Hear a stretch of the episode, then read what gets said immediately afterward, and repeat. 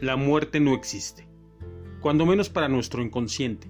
Freud escribió a propósito de la Primera Guerra Mundial que la gente estaba llevando su vida normal, incluso cuando pasó de ser algo contingente con decenas de muertos esporádicos a cientos de muertos cada día, porque en el fondo nadie cree en su propia muerte, lo que viene a ser lo mismo que en el inconsciente cada uno está convencido de su inmortalidad.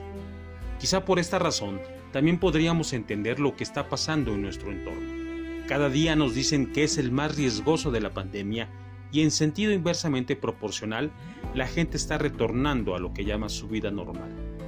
Porque no hay más riesgo que la muerte.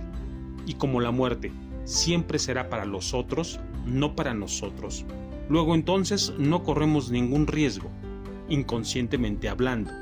Y ya sabemos que el inconsciente, nos guste o no, gobierna nuestra vida.